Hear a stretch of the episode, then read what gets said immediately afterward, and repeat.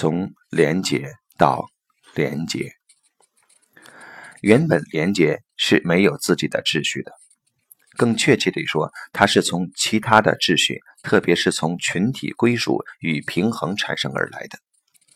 不过在此，我仍然将它提出来，因为几乎所有内在的冲突都与连结以及与连结的解脱有关，并且如果未能真正的理解连接是如何产生的，那么也就不可能有解脱连接的办法以及取得任何的进步。如果没有连接，便不会有我们的人生。我们可以忽视它，但我们却不能够避开它，并且连接的产生也不依从于我们想要的时间与地点，它是某些特定行为所产生的自然结果。生命，更确切地说，融入尘世生活之中的自我，即意味着自动的连接。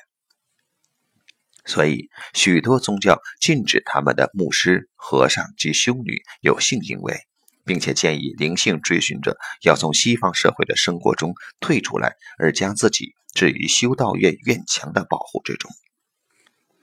连接看起来就像是一种物质的法则，不过各种连接在其深度及持续的时间上是有所区别的。一种深层的连接，只有当与一个人的关系涉及生命以及死亡时，才可能产生。以及，如果一个男人与一个女人生了一个孩子，那么他们之间是相互连接的。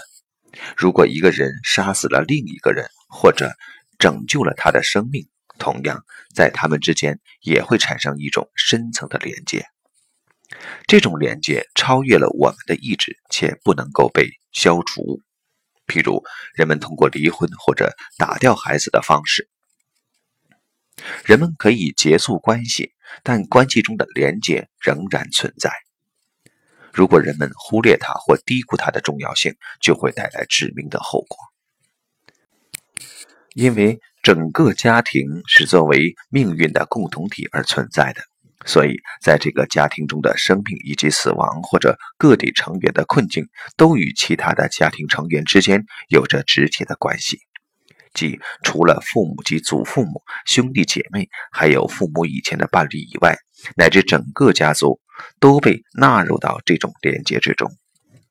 此外，还有非血缘关系的人，与他们之间由于生病或死亡而产生了一种关系。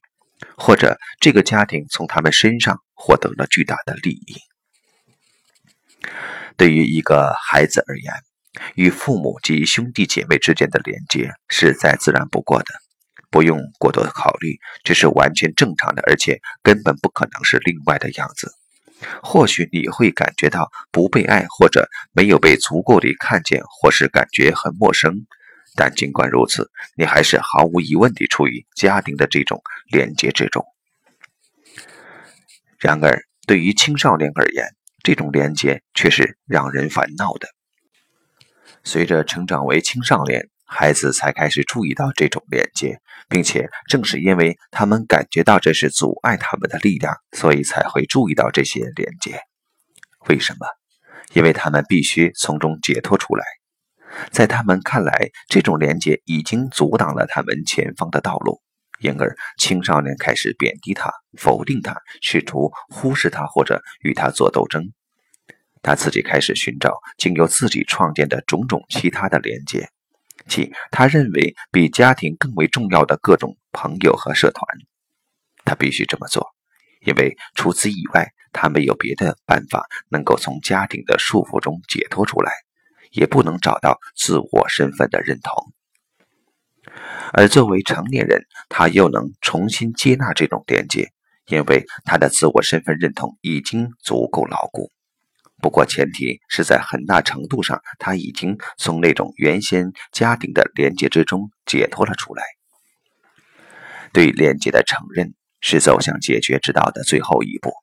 因为随着他的否定。他们并没有消失，而只是沉入了潜意识当中。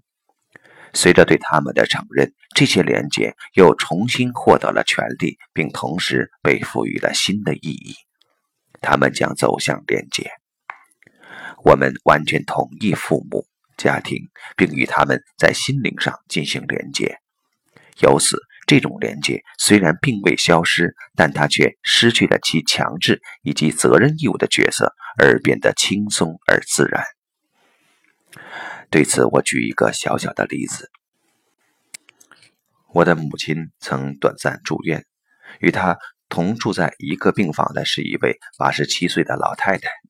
她的儿子差不多与我同样的年纪，每天来看她三次，帮助她起床、吃饭以及睡下。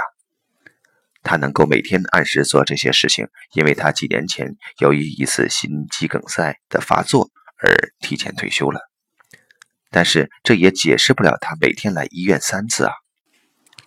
当我们谈到此事时，他说：“我很愿意这么做，而且我发觉我的心也很愿意这么做。”群体意识根本感觉不到与自己团体之间的那种连接，他认为这种状态是最自然不过的。只有随着自我意识的出现，他才开始越来越多地觉察到这种连接，同时他也越来越多地感觉到这是一种枷锁和束缚，并且想对这种连接做出反抗。